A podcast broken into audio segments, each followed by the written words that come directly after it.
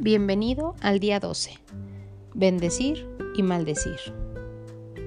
En el libro La ley y la promesa, el escritor Neville cuenta la historia de un joven quien experimentó de primera mano la poderosa que puede ser la imaginación como una herramienta para bendecir a los demás.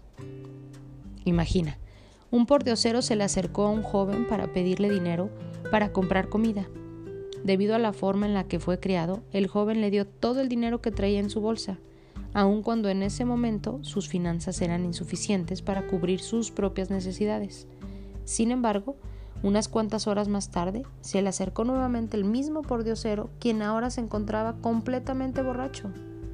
Estaba yo tan enojado, le dijo el joven a Neville, tan solo de pensar que el dinero que yo tanto necesitaba había sido utilizado de tal forma que me prometí en ese momento que nunca más escucharía la plegaria de un pordiosero. A lo largo de los años mantuve mi promesa, pero cada vez que me rehusaba a darle algo a alguien, mi conciencia me lo recalcaba. Me sentía tan culpable que hasta me desarrollé un fuerte dolor estomacal, pero no me podía permitir ser un poco flexible al respecto. Hace poco un hombre me detuvo mientras paseaba mi perro y me pidió dinero para comprar algo para comer.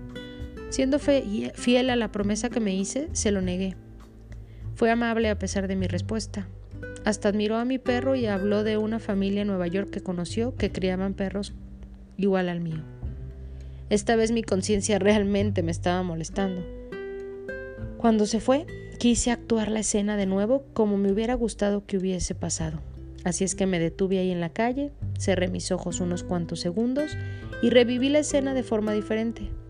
En mi imaginación vi al mismo hombre acercarse a mí, pero en esta ocasión él se acercó a mí admirando a mi perro. Después de que platicamos un rato, me imaginé cómo me decía, no me gusta pedirte esto, pero verdaderamente necesito algo para comer. Tengo un trabajo que comienza mañana en la mañana, pero he estado sin trabajo y esta noche tengo mucha hambre. Entonces metí la mano en mi bolsa imaginaria y saqué un billete de 5 dólares imaginario y se los di amablemente.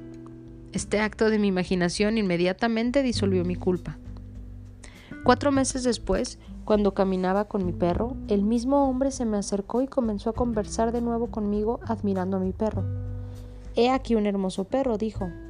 Joven, no creo que me recuerdes, pero hace algún tiempo te pedí dinero y muy amablemente me dijiste que no. Digo que amablemente porque si me lo hubieras dado, seguiría pidiendo dinero. Entonces conseguí un trabajo a la mañana siguiente y ahora voy mejor y tengo algo de autoestima de nuevo. Yo sabía que el trabajo era un hecho, el joven le dijo a Neville. Cuando lo imaginé aquella noche hace cuatro meses, no tenía duda, pero no puedo negar la inmensa satisfacción que me dio el que se apareciera de nuevo para confirmarme esta persona lo que había sucedido.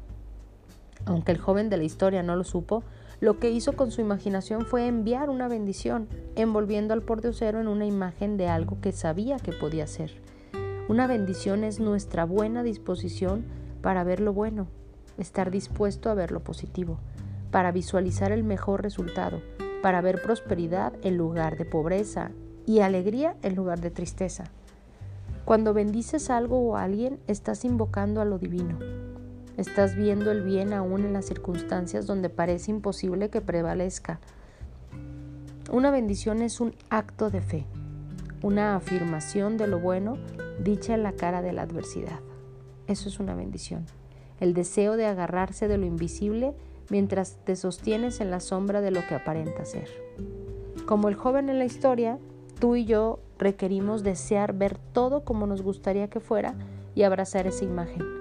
Cada uno de nosotros tiene ese poder en su interior y lo utilizamos constantemente, nos demos cuenta o no.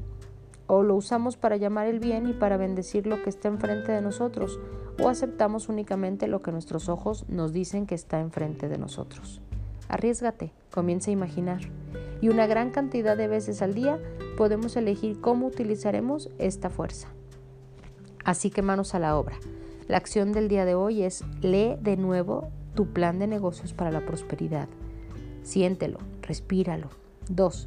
Coloca tu cuota de dinero del día de hoy en tu contenedor y lee la afirmación que está en el contenedor tres veces, de preferencia en voz alta.